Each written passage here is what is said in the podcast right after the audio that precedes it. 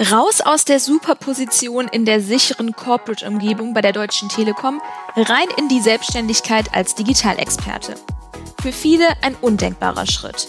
Für Marco Benninghaus eine Entscheidung, die er noch nie bereut hat. Oder vielleicht doch? Wir sprechen mit dem Experten für digitale Transformation über die manchmal auch unangenehmen Fragen wie, was sind die Vorteile vom sicheren Hafen Corporate? Wie waren die Reaktionen im Umfeld? Wie risikofreudig muss man wirklich sein für die Selbstständigkeit? Und wie arbeitet es sich selbstständig während der Corona-Pandemie? Außerdem versuchen wir gemeinsam eine Antwort zu finden auf die vielleicht schwierigste aller Fragen. Bin ich wirklich bereit für die Selbstständigkeit? Herzlich willkommen, Marco Benninghaus. Ja, hallo Marco. Äh, freut äh, mich persönlich sehr, dass wir dich heute für ähm, unseren Podcast gewinnen konnten. Tatsächlich haben wir eine gemeinsame Zeit bei der Telekom gehabt, in der wir aus meiner Perspektive echt super gut zusammengearbeitet haben. Ähm, damals warst du für mich schon ähm, sehr, sehr inspirierend und ähm, ich verfolge deinen Werdegang jetzt auch außerhalb der Telekom ähm, sehr, sehr intensiv. Und ähm, ich freue mich sehr, dass wir heute auch genau über so ein Thema mit dir sprechen können, nämlich äh, wie man so einen Ausstieg aus einem Corporate schafft, was, was sich dazu bewegt hat und was du heute so alles treibst. Da ich dich ähm, tatsächlich ja ganz gut kenne, die Zuhörer natürlich nicht, haben wir immer zum Einstieg eine Runde Ketchup oder Mayo. Und da stellen wir dir so entweder oder Fragen, ähm, die du ähm, gerne ähm, kurz, ähm, spontan und sofern du möchtest auch mit einer ausführlicheren Begründung beantworten kannst. Also los geht's. Die erste Frage ist Corporate oder Startup? Startup. Google oder Apple? Google. Tesla oder BMW? Ganz klar Tesla. Büro oder Coworking Space? Coworking Büro. Auch eine spannende Antwort. Teamplayer oder Einzelkämpfer? Äh, Teamplayer. Und zum Abschluss viel Geld oder den Traum verwirklichen? Äh, Traum verwirklichen. Dankeschön das hat mir auf jeden Fall, die dich ja noch nicht ganz so gut kennt, ähm, wie der Niklas auf jeden Fall schon mal geholfen. Und da komme ich auch bestimmt gleich nochmal auf die eine oder andere Frage beziehungsweise Antwort zurück. Ähm, zunächst einmal wäre es aber auf jeden Fall sowohl für mich als auch bestimmt noch für den einen oder anderen Zuhörer nochmal interessant, ein bisschen mehr von dir zu erfahren. Also erzähl gerne mal, wer du eigentlich so bist. Ja, sehr, sehr gerne. Also erstmal vielen Dank, Niklas und Stefanie, dass ich äh, hier sein kann in eurem Podcast, den ich sehr mag und natürlich schon gehört habe. Deswegen freue ich mich sehr. Ja, wer bin ich? Was mache ich hier? Was mache ich generell so? Äh, mein Name ist Marco, Marco Benninghaus.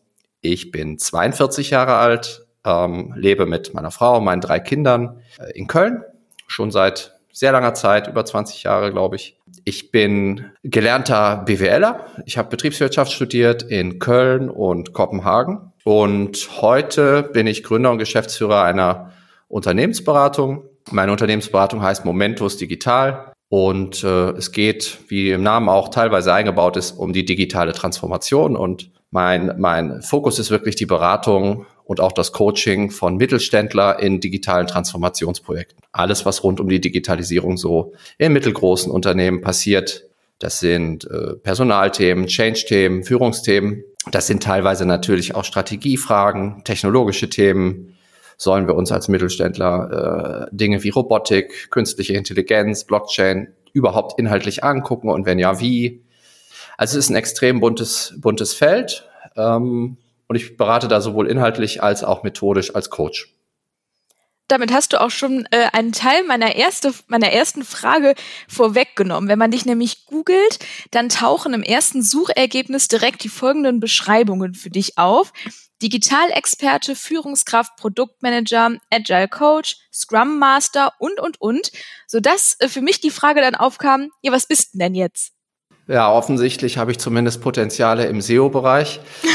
Vielleicht habe ich aber auch SEO-seitig alles richtig gemacht, denn was du da gerade vorgelesen hast, was auf der ersten Ergebnisseite zu meinem Namen kommt, ist schön, ist auch richtig und ist sehr vielseitig aus einem guten Grund, denn ähm, ich bin auch sehr bewusst sehr vielseitig aufgestellt, habe sehr viele unterschiedliche Rollen beruflich äh, machen dürfen, die teilweise gleichzeitig, teilweise nicht gleichzeitig Hand in Hand gingen und äh, betrachte mich auch wirklich als relativ universellen Menschen. Ähm, es ist mir auch sehr wichtig, verschiedene Rollen zu haben und eigentlich in jeder meiner beruflichen Stationen war das auch so, dass ich verschiedene Rollen gleichzeitig aufhaben durfte. Produktmanager und die anderen Aspekte wie agiler Coach oder auch systemischer Coach und das Thema Führungskräfte und Organisation, das kam mit der Zeit. Und heute glaube ich, äh, zeichnet mich aus und ich genieße das auch selber, dass ich diese Mischung in mir trage aus ja, tiefem Verständnis als Produktmanager im strategischen Marketing und auch sehr operativ äh, arbeitend. Ich, ich mag auch operatives Arbeiten sehr, ja, wo man direkte Erfolge sieht,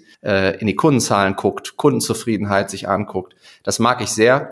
Aber auf der anderen Seite habe ich auch eine große Passion für die übergreifenden methodischen Fragen. Ja, wie muss ein Unternehmen organisiert sein? Welche Führungsinstrumente gibt es? Was bedeutet eigentlich äh, Kultur im Unternehmen und wie könnten wir eine Organisation effizienter bauen, als das traditionell so passiert ist. Und für mich kann man das nicht trennen. Und deswegen findest du auch so viele sehr unterschiedliche Beschreibungen. Und ich, ich glaube auch sehr äh, an diese Vielseitigkeit. Ja, finde ich spannend. Also tatsächlich kann ich das ja auch ein bisschen äh, teilen, weil ich glaube schon, ähm, dass auch so ähm, damals, als wir bei der Telekom, ich sag mal, gemeinsam unterwegs waren, auch so wahrgenommen, also ich habe es auf jeden Fall so wahrgenommen, dass du jemand bist, der trotz, sage ich mal, auch trotz einer Führungsposition jemand war, der sich auch die Finger schmutzig gemacht hat und da auch, wenn es sein musste, bis in die Nacht äh, operativ, ähm, ich sag mal, gemeinsam mit mir Arbeit weggekloppt hast. Also das kann ich auf jeden Fall so an der Stelle, also an der Stelle so bestätigen. Ähm, tatsächlich ähm, bist du ja zu einem Zeitpunkt gegangen, wo ich auch noch bei der Telekom war, wo wir auch noch zusammen äh, gearbeitet haben, hat es auch definitiv, ähm, ich sag mal, Gründe dafür, ähm, diesen Schritt in die Selbstständigkeit zu wagen. Ähm, deshalb wäre so ein bisschen mein, mein Wunsch und meine Frage, die daran anschließt, ist, ob du gerne auch einmal unseren Zuhörern ähm, aufzeigen kannst, warum du, ja, ich sag mal, dem Corporate oder einem Konzern den Rücken zugekehrt hast. Was waren da so deine Beweggründe dafür? Ja, ja, gute Frage. Ähm, ich bin 2018 den Weg in die Selbstständigkeit gegangen und habe mich vom Corporate verabschiedet, wie du schon sagtest. Äh, was waren damals die Gründe? Es, es, es war sehr, sehr vielschichtig. Ähm, ich hatte zu dem Zeitpunkt zwölf Jahre äh, auf der Uhr bei der Telekom in verschiedenen Rollen und auf verschiedenen Firmen innerhalb der Telekom. Ich hatte aber noch ein paar Jahre davor auch andere Firmen und Vodafone beispielsweise, so dass ich glaube ich in Summe auf etwa keine Ahnung rund 15 Jahre Corporate kam äh, die mir auch jedes einzelne Jahr sehr viel Spaß gemacht haben. Ja, ähm, aber irgendwann kommst du natürlich an einen Punkt, wo du sagst, naja, du hast jetzt hier verschiedene Rollen gehabt. Ich durfte ein wundervolles Team führen in den letzten Jahren äh, dort. Ähm, es war eigentlich alles perfekt. Aber es drängte sich irgendwann das Gefühl auf, vielleicht doch noch mal was anderes sehen zu wollen. Und es ging auch es ging auch überhaupt nicht gegen die Telekom, auch nicht gegen das Thema Telekommunikation. Ich fand die Branche und ich finde die immer noch interessant heute. Ich glaube, mein wesentlicher Antreiber war, selbstbestimmter zu arbeiten und auch unterschiedliche Kunden zu sehen. Denn meine letzte Rolle und mit meinem Team habe ich sehr viel auch intern beraten. Also es gibt da schon einen Anknüpfungspunkt äh, zu meiner heutigen Firma und zu dem, was ich tue. Alles andere wäre ja auch ganz komisch, wenn ich jetzt in die Selbstständigkeit als Bäcker gegangen wäre. Ähm, aber ich habe natürlich immer dieselben Leute beraten. Es war immer innerhalb derselben Firma, innerhalb desselben Konzerns. Und äh, ja, es war halt nicht mehr bunt. Ne? Du hast mehr oder weniger immer mit demselben Thema zu tun. Und der zweite Aspekt, der mich zunehmend, will jetzt nicht sagen genervt, aber eigentlich schon gestört hat, war das Tempo. Ich bin ein pragmatischer Mensch und äh, möchte, möchte Veränderungen auch schnell ausprobieren und sehen. Äh, ich tendiere auch sehr oft zu 80-20-Regel. Ja? Also einfach mal machen, mal gucken, ob es gut war. Und es muss auch nicht perfekt sein. Und das fällt dir natürlich in einem Konzern, der, ich kann nicht für alle Konzerne sprechen, aber tendenziell natürlich sehr langsam sich bewegt, ja, sehr vorsichtig ist, konservativ ist, ähm, Clayton Christensen hat das ja Innovators Dilemma genannt, ja. Das Kerngeschäft ist so profitabel, da gibt es eigentlich keinen Grund, jetzt überhastet sich neue Dinge anzugucken. Und dadurch wird man langsam, Komfortzone und träge und äh, Dinge fruchten erst nach ja, teilweise Jahren. Und dieser, dieser Pace, dieses Tempo hat mir irgendwann auch keinen großen Spaß mehr gemacht. Ja. Ich habe gar kein Problem damit, mit einer Idee zu scheitern oder vor die Wand zu fahren. Nur es wäre schön, das dann nach ein paar Wochen zu merken und nicht erst nach einem Jahr.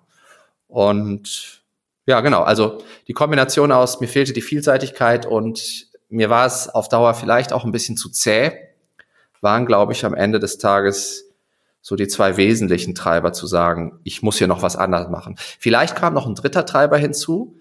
Ich bin aber kein Psychologe, deswegen spekuliere ich nur, dass ganz tief in mir vielleicht auch der Treiber war, oh, du wirst dieses Jahr 40, war es das jetzt schon, ja? Bleibst du jetzt noch, bleibst du jetzt noch 20, 23 oder 25 Jahre hier äh, in demselben Laden oder in derselben Rolle oder gehst du jetzt noch in einen anderen Konzern?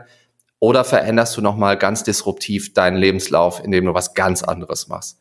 Ja, also ich habe nie aktiv über die 40 nachgedacht. Es interessiert mich auch eigentlich das Thema Alter überhaupt nicht. Ich kann aber sein, dass das jetzt zufällig auch noch mitgespielt hat, weil das war halt das Jahr, in dem ich 40 wurde.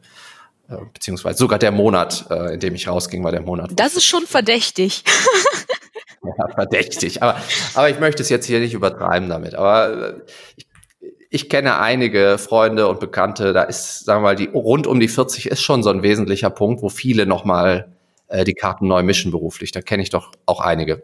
Gab es denn den einen Moment, an dem du so wusstest, okay, jetzt muss irgendwie ein neues Kapitel her, beziehungsweise jetzt ist das Kapitel rum? Mm, jein. Ähm, äh, wie bei jeder Trennung ist es, glaube ich, ein sehr, sehr langfristiger Prozess. Ja, auch so ein unterbewusster Prozess, der sehr lange dauert, vielleicht auch Jahre. Und um ehrlich zu sein, das Gefühl, ich muss hier raus, an meinem ersten Arbeitstag, ja, zwölf Jahre vor meinem Exit, hatte ich das Gefühl auch schon mal. Äh, es klingt jetzt ein bisschen hart, aber nach meinem allerersten Arbeitstag in dieser Firma dachte ich, okay, ich muss hier weg. Ähm, glücklicherweise wurde das dann sehr, sehr schnell wieder gut. Und sonst wäre ich ja auch nicht zwölf Jahre da gewesen. Aber klar, in den letzten Jahren, das, was ich gerade erwähnte, diese, diese zähen Strukturen, dieses langsame Verändern, diese sehr langwierigen Abstimmungsprozesse, Organisationsprozesse. Äh, jeder will mitreden und Produkte brauchen mitunter ein bis zwei Jahre, bis sie der Kunde sieht.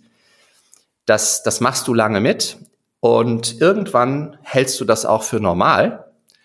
Ähm, ja, da kannst du noch so viel Lean Startup gelesen haben und äh, eigentlich anders Produkte bauen wollen. Irgendwann wirst du Teil des Systems und fängst an, das für normal zu halten. Und ich glaube, dass ich in 2018 in meinem Abschiedsjahr mal kurz reflektiert habe und, und habe mich selbst dabei erwischt, dass ich es normal fand, dass die Dinge so lange dauern, wie sie dauern. Und ich glaube, dann ist der Schalter gekippt ähm, und ich habe gesagt, na ja, das, das ist ja jetzt schon ein bisschen krank, wenn ich das hier für den Standard halte. Ne? Es gibt auch unfassbar viele gute Seiten an Konzernen. Das möchte ich überhaupt nicht hier schlecht reden.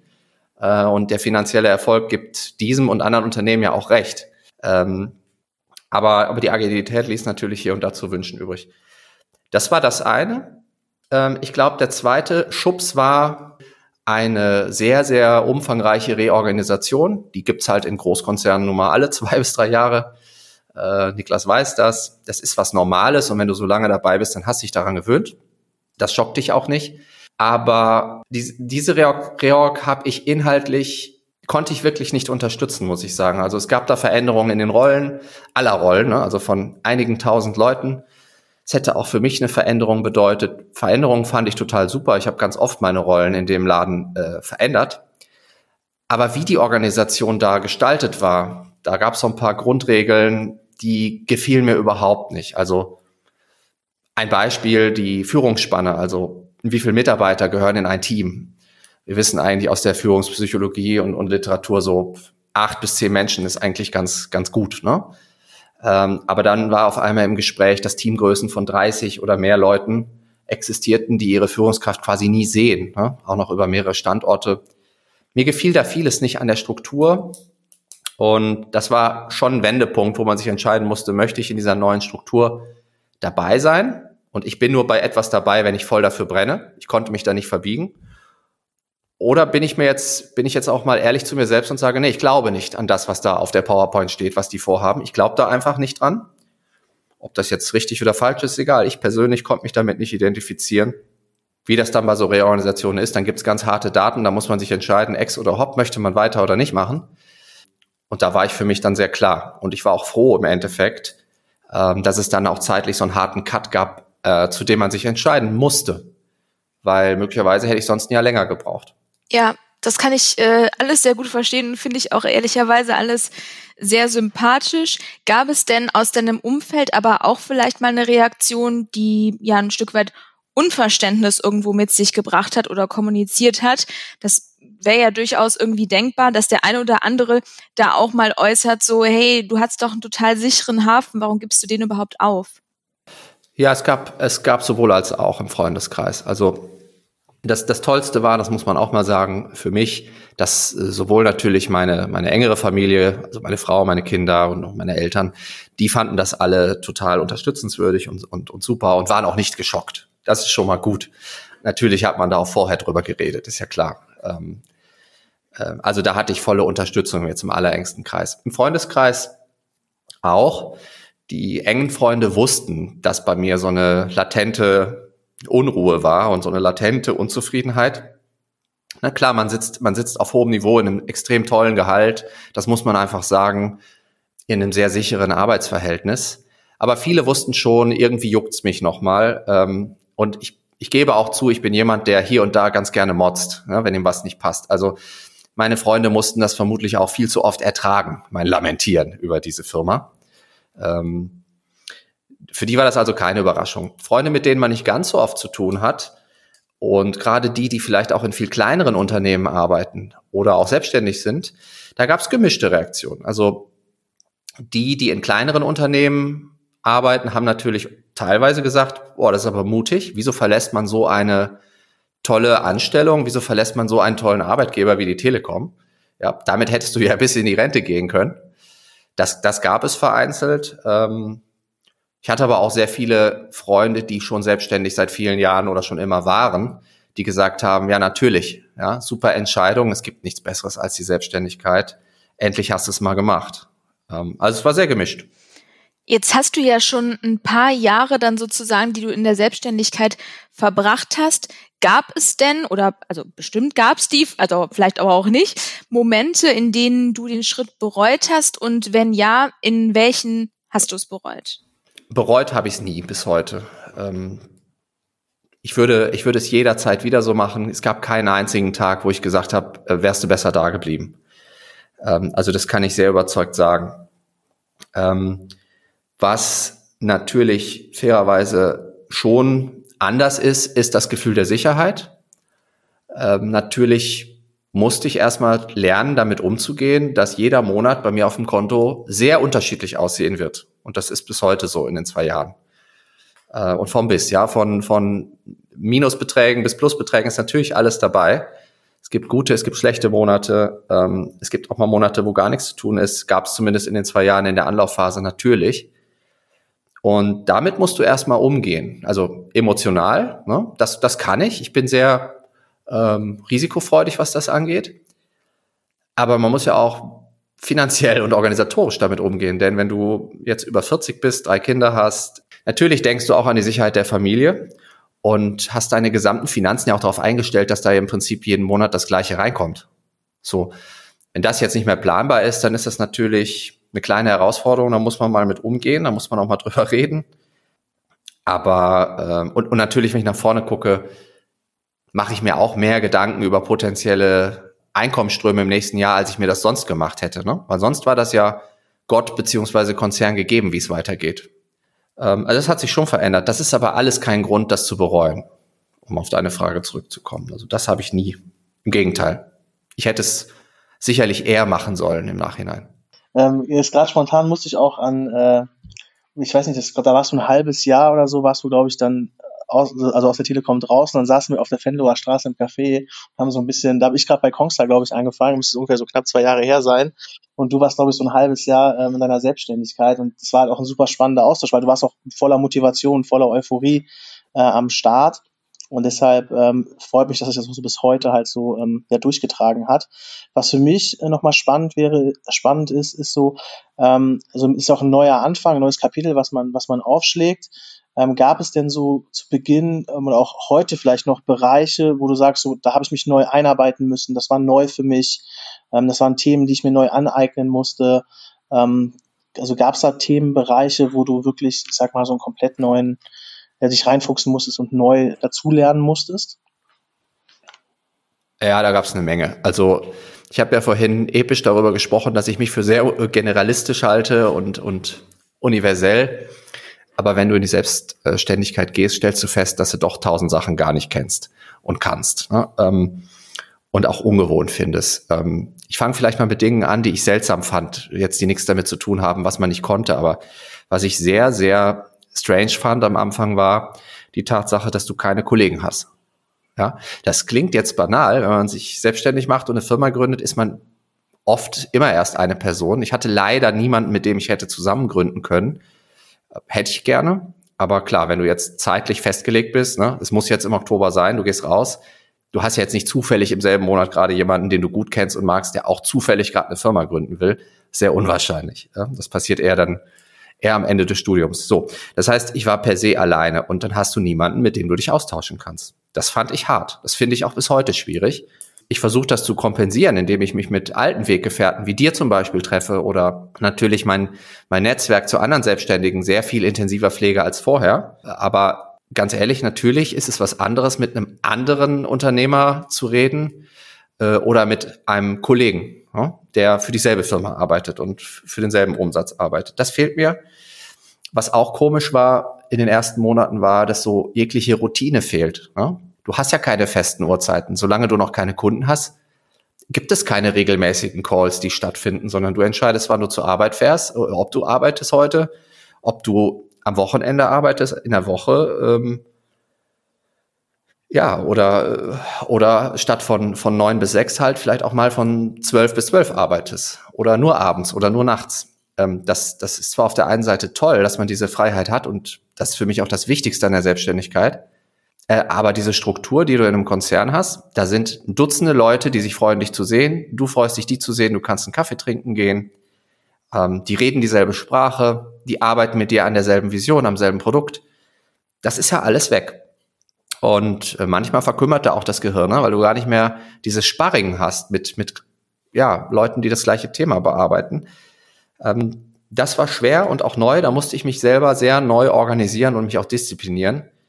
Was nicht meine Stärke ist, ne, mich zu organisieren. Das muss ich mal auch ganz offen sagen. Für mich war eine Lösung an der Stelle in Coworking zu gehen.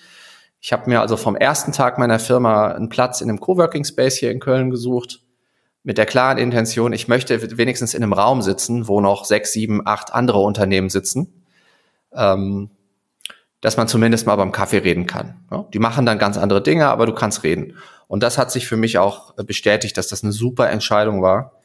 Ähm, und, und hatte den zweiten Effekt, dass man auch nicht zu Hause irgendwie im Büro sitzt und das Private und Arbeiten vermischt. Das viele machen das ja auch. Für mich war wichtig, ab dem ersten Tag ein Büro zu haben, wo ich hinfahren kann, morgens.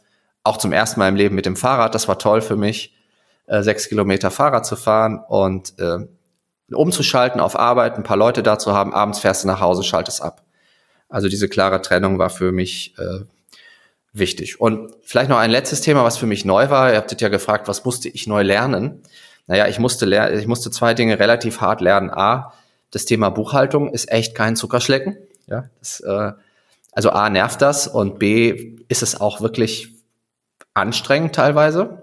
Also aus meiner Sicht zumindest. Ich habe das natürlich nicht gelernt. Ich finde es, es wird unterschätzt. Ich glaube, die, die Rolle des Buchhalters und Controllers wird generell unterschätzt. Die machen verdammt viele gute Sachen. Mir gelingt das kaum, aber ich versuche natürlich alles selber zu machen im Unternehmen. Das, da, da kriegst du schnell deine Grenzen aufgezeigt. Ähm, bei aller Digitalisierung trotzdem. Und das Zweite, was für mich eine echte Challenge war, ist Vertrieb. Denn ja, wir haben auch äh, intern so eine Art Beratungsrolle in, im Konzern gehabt und auch ich. Aber das ist ja kein Vertrieb. Ne? Du suchst dir neue interne Kunden, weil du denen helfen möchtest oder weil die auf dich zukommen. Wenn du jetzt aber eine GmbH bist und möchtest eine Dienstleistung verkaufen, Beratung in meinem Fall oder Coaching, ja, dann ist das eiskalter Vertrieb. Du musst wirklich Klinken putzen, ähm, und die Leute von dir überzeugen. Und das war ich überhaupt nicht gewohnt. A, repräsentiere ich mich nicht sehr gerne. Ich bin kein Selbstvermarkter. Ich mache das tatsächlich nur, weil man es weil man's natürlich muss. Ähm, aber ich kann nicht sagen, dass mir das Spaß macht, ähm, irgendwo anzurufen, Videos zu drehen. Ähm, ist nicht so meine Welt. Äh, ich bin kein Vertriebler. Aber wenn du natürlich Berater bist und hast nur dich selbst, dann musst du ja alles machen. Und wenn ich dann mit einem Kunden näher ins Gespräch komme, macht mir das auch tierisch Spaß. Ne? Also und vor allem, wenn ich beim Kunden sitze und kann ihn überzeugen von dem, was ich für ihn tun kann, macht mir das tierisch Spaß. Ähm, gut, mit dem beim Kunden sitzen ist es dieses Jahr jetzt ja auch ein bisschen schwierig. Aber so dieser Erstkontakt, ne? Kunden zu akquirieren, zu denen du überhaupt keine Beziehung hast und dich dabei total stark fühlen und äh, einen richtig guten Pitch machen, das habe ich im Konzern nie machen müssen, nie gelernt. Und äh, ja, das hat mir echt gefehlt. Das ist dann Learning by Doing gewesen und da bin ich bis heute äh, extrem noch in der Lernkurve, glaube ich. Und was meinst du, ist das Größte? Weil du hast jetzt ja gerade so ein bisschen auch von den, in Anführungszeichen, Schattenseiten der Selbstständigkeit gesprochen, wenn man es denn überhaupt so nennen mag. Was glaubst du denn, ist das größte Asset oder was sind die größten Assets der Selbstständigkeit für dich? Hm, spannende Frage. Ähm, ich, grundsätzlich glaube ich, kommt das immer sehr darauf an, was man macht in der Selbstständigkeit. Ähm, ich, ich zoome jetzt mal auf mich ein als Berater, meine Selbstständigkeit. Für mich ist das größte Asset ganz klar die Freiheit. Die Freiheit, ähm, jede Art von Entscheidung immer selber treffen zu können. Ja? Also es fängt an bei der, bei der Entscheidung, fahre ich heute ins Büro und wenn ja, in welches? Oder miete ich mir ein anderes oder bleibe ich zu Hause und äh, spiele mit meinen Kindern heute Nachmittag? Äh, das geht hin zu der Freiheit, sich zu überlegen, welche Art von Kunden möchte ich überhaupt gerne ansprechen das soll jetzt nicht arrogant klingen. Natürlich freue ich mich über jeden Kunden, aber in dem Moment, wo du auf die Akquise gehst, überlegst du dir ja schon ein Zielprofil eines Wunschkunden.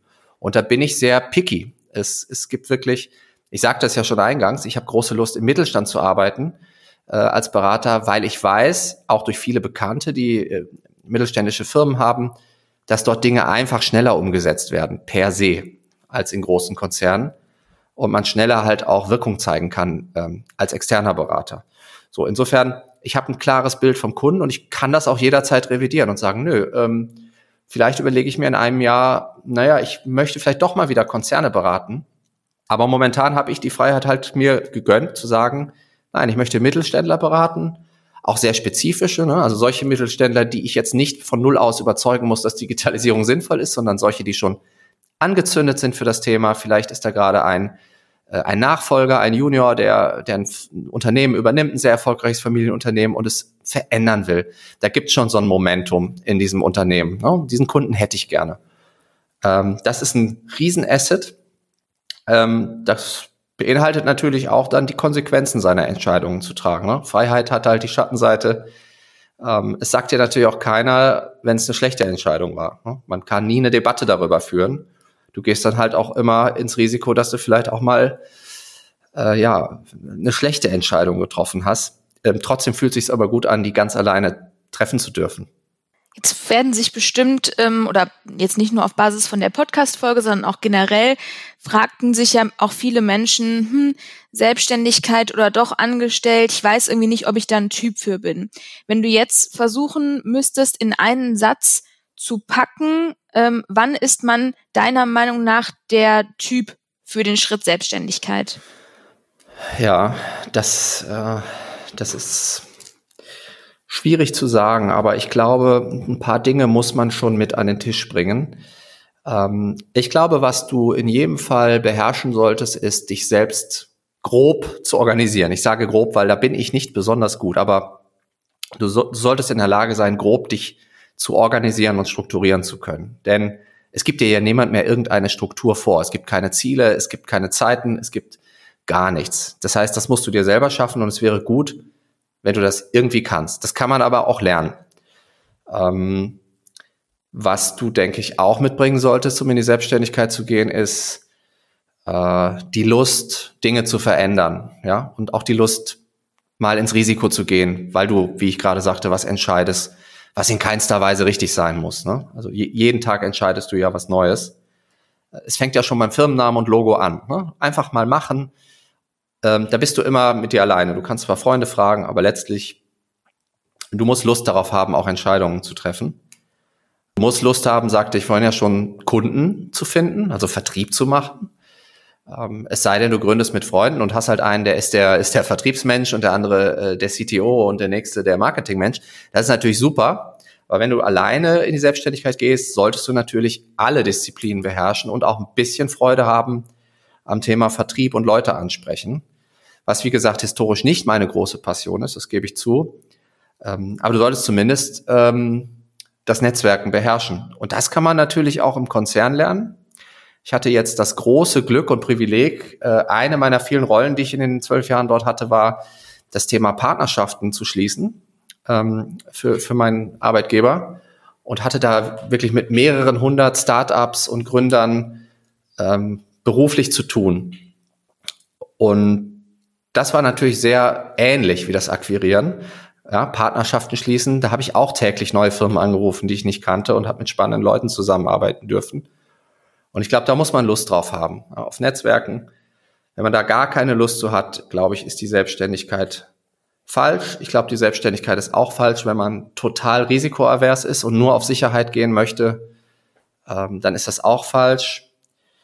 Ähm, das ist eine sehr individuelle Entscheidung. Ich glaube, das kann man so nicht pauschal sagen und es kommt darauf an, was du machst als Selbstständigkeit. Das ist natürlich ein Unterschied, ob du ähm, wie gesagt, ein selbstständiger äh, Yoga-Lehrer bist oder ein Unternehmensberater. Beides hat Vor- und Nachteile, aber ich glaube, das kann man jetzt nicht pauschalieren, wann du der richtige Typ dafür bist. Genau, du hast jetzt mehrfach das Thema ähm, Vertrieb angesprochen und die Bedeutung des Vertriebs. Und du hattest ja auch gesagt, dass du in zu Konzernzeiten da eben nicht so diesen Pain hattest, in Anführungszeichen, ich sag mal, aktiv Vertrieb zu betreiben. Deshalb wäre so ein bisschen meine Frage, was sind denn so deine Key Learnings der letzten Monate beziehungsweise Jahre, was das Thema Vertrieb angeht? Also was würdest du jemandem, der gerade frisch gegründet hat, ähm, ich sag mal, jetzt in die Selbstständigkeit ähm, den ersten Schritt wagt. Was sind denn so Tipps und Tricks, wo du sagst, so, was du zumindest die letzten Monate im Bereich Vertrieb gelernt hast, was du weitergeben würdest? Also für mich sind zwei Learnings ganz wichtig, ähm, glaube ich. Das eine ist, ähm, versuche nicht Kunden zu akquirieren, die du nicht magst. Das macht keinen Sinn. Ja, also ich, ich könnte jetzt zum Beispiel keine Unternehmen akquirieren, wo ich weiß, dass sie exzessive Tierversuche durchführen oder generell Branchen, zu denen ich nicht stehe. Ich könnte auch nicht für einen Tabakkonzern arbeiten, um jetzt mal zwei, drei Beispiele zu nennen. Also meine, meine Regel lautet, ich, ich muss nicht versuchen, eine Firma als Kunden zu gewinnen, wenn ich die Firma, deren Moral, deren Vorstände und deren Vision nicht teile. Ja, ähm, da, das, das muss passen. Ich finde, sonst kann man nicht authentisch für diese Firma arbeiten.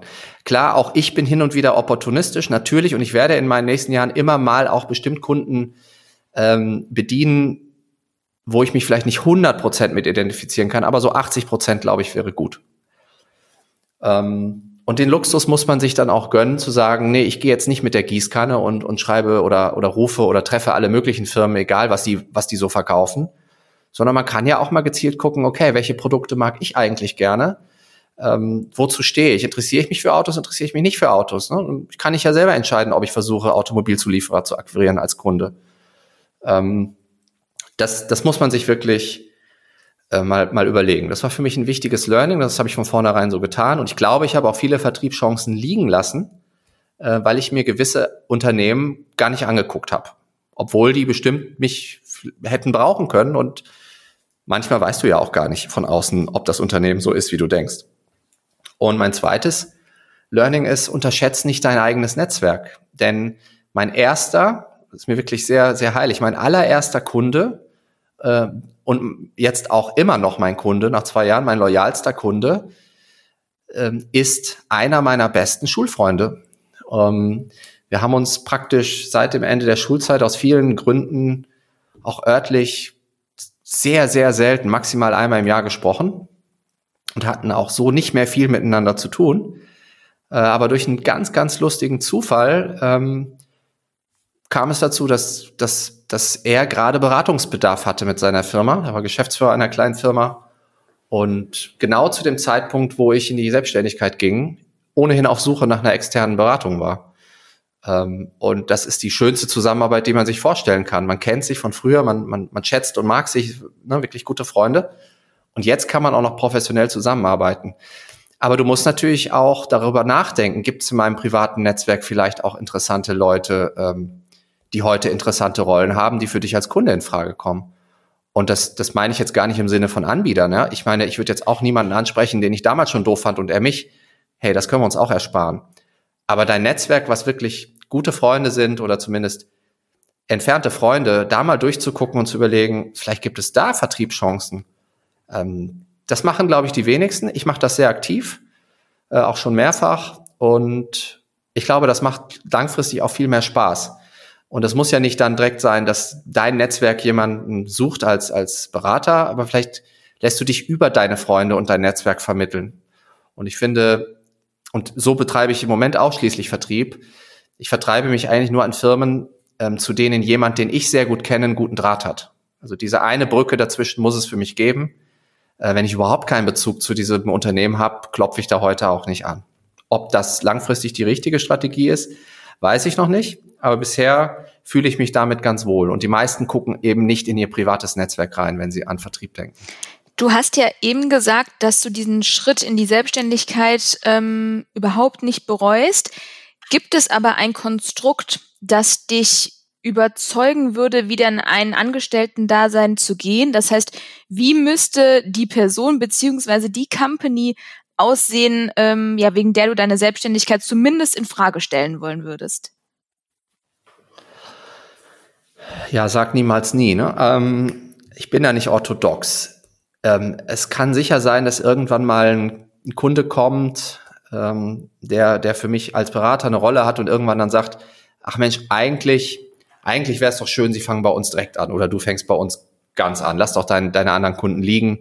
Hier gibt es so viel zu tun, das ist ein Vollzeitjob. Übrigens gab es den Fall tatsächlich schon mal ganz am Anfang meiner Selbstständigkeit, nach drei Monate nach Gründung, habe ich tatsächlich ähm, die Frage bekommen, ähm, den Kunden, der mir dann gesagt hat, ähm, hier ist der Vertrag, äh, Sie können anfangen. Ähm, aber als Berater sind sie mir zu teuer. Ne? Das war also eine Ex- oder Hop-Entscheidung. Ich wusste also, ich kann jetzt den Vertrag einfach da liegen lassen, aber ich werde auch keine Beratung dann mit denen machen können. Äh, und natürlich habe ich, klar, drei Monate nach Aus, ne, nach Exit fängst ja nicht wieder irgendwo als Angestellter an. Das war ganz klar, das hat er auch verstanden. Ähm, das war kein Thema. Jetzt nach zwei Jahren oder vielleicht in zwei Jahren kann anders sein. Ich glaube, wenn eine super spannende Rolle, ein tolles Unternehmen kommt, was in der Digitalisierung richtig spannende Dinge vorhat, dann, dann würde ich da nie, nie sagen. Aber ich würde jetzt nicht komplett meine Firma wieder liegen lassen. Das auch nicht. Ich glaube, ich würde dann ein Modell suchen, wo ich sage, okay, ja, ich arbeite für dich, für euch fünf Tage, meinetwegen auch sieben Tage die Woche, kein Problem. Meine Firma wird aber weitergehen als Konstrukt, ja, und ich werde vielleicht mir auch mal den Luxus nehmen, meine anderen Kunden vielleicht auch mal ein bis zwei Tage zu machen. Das ist dann mein Problem, wenn der Tag ein bisschen länger wird. Aber, aber es wird nie exklusiv. Ich glaube, die Freiheit sollte man sich dann auch bewahren. Und deswegen mein Rat, wenn jetzt heute jemand äh, sich vor der Frage äh, gerade mit der Frage befasst, soll ich in die Selbstständigkeit gehen, ja oder nein und, und vor allem in den aktuellen Zeiten, da sollte man, glaube ich, mal drüber nachdenken, gibt es Modelle, wie ich bei meinem Arbeitgeber bleiben kann, aber nebenbei was aufbaue in der Selbstständigkeit mit einem Tag pro Woche oder zwei. Man kann jederzeit auf Teilzeit gehen ähm, und das parallel betreiben. Und im Nachhinein hätte ich das vielleicht auch machen sollen, war mir damals nie so bewusst. Für mich war es auch einfacher, binär dann den Schalter umzulegen. Aber wenn man ein bisschen das Thema Risiko ernster betrachtet, als ich das damals gemacht habe, dann kann ich mir so ein Hybridmodell auch sehr, sehr gut vorstellen, wo du in, deinem, in deiner Rolle bleibst, natürlich dann reduzierst, Teilzeit und nebenbei versuchst, deine Selbstständigkeit auszutesten. Kann ja auch sein, dass du überhaupt keinen Spaß an der Selbstständigkeit hast und dann wäre es natürlich schön, ähm, wenn es wieder einen Weg zurück gibt. Aber für mich sieht es momentan nicht so aus, dass ich große Lust auf eine Anstellung habe. Da müsste also schon ein absolutes Knallerprojekt kommen.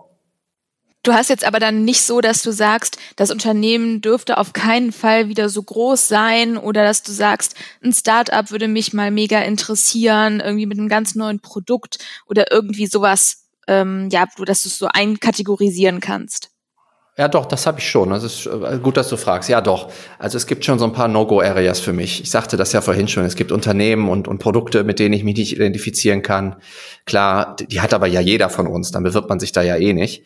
Und äh, was du ansprichst, Unternehmensgröße und Kultur, ja, absolut. Ne? Nachdem ich jetzt 15 Jahre insgesamt Konzernerfahrung gemacht habe mit allen Licht- und Schattenseiten, äh, möchte ich da nicht hin zurück. Muss ich ganz ehrlich sagen. Ähm, klar, nicht jeder Konzern ist gleich und, und die Größe ist übrigens auch nicht unbedingt ein Indikator für eine, für eine träge, zähe Kultur, überhaupt nicht zwingend die Größe. Aber wo ich nicht hingehen würde, ist eine Kultur, wo wieder extremst viel abgestimmt wird, hunderte bis tausende Leute immer involviert sind und man Jahre später erst Produkte auf den Markt bringt.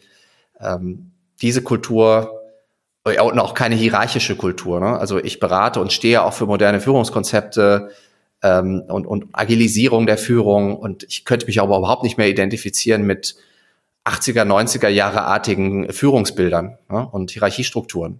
Das ist einfach nicht mehr zeitgemäß, das funktioniert nicht.